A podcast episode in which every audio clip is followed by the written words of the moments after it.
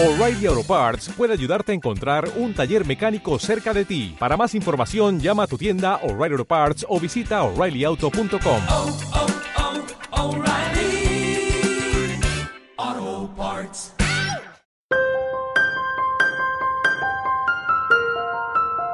La voz de la calle, con Iñaki Sangrador.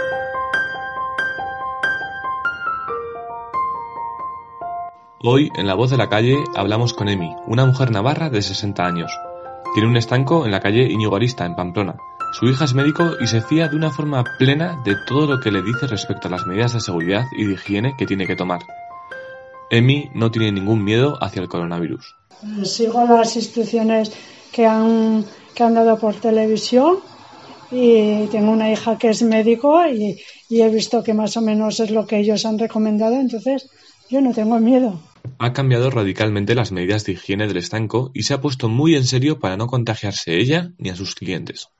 Pues aquí en el estanco frigo a- al mediodía, a la mañana y a la noche. Ahora ya mediodía y, por la mañana con lejía los suelos y, y jabón. Eh, la encimera más igual, lejía y jabón. Las manos cada dos por tres jabón. Y también yo me doy un poquito lejía y encima un poquito colonia.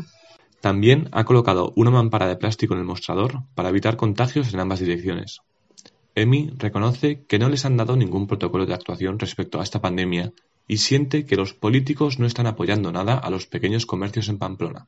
tanto los políticos, bajo mi punto de vista, mm, yo es que soy apolítica, pienso que ellos van a hacer lo que, lo que saben hacer, estar ahí en el eje de la atención y bueno, el pequeño comercio está siempre muy desprotegido y el autónomo, como yo, más todavía.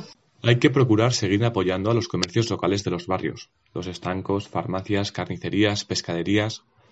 Si queremos que cuando todo acabe la vida siga igual que antes, debemos seguir apoyando, seguir yendo a comprar. Los comercios siguen ahí por nosotros.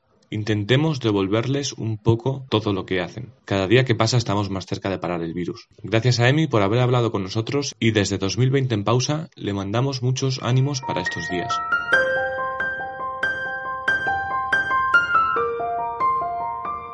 Esta es una historia de 2020 en pausa.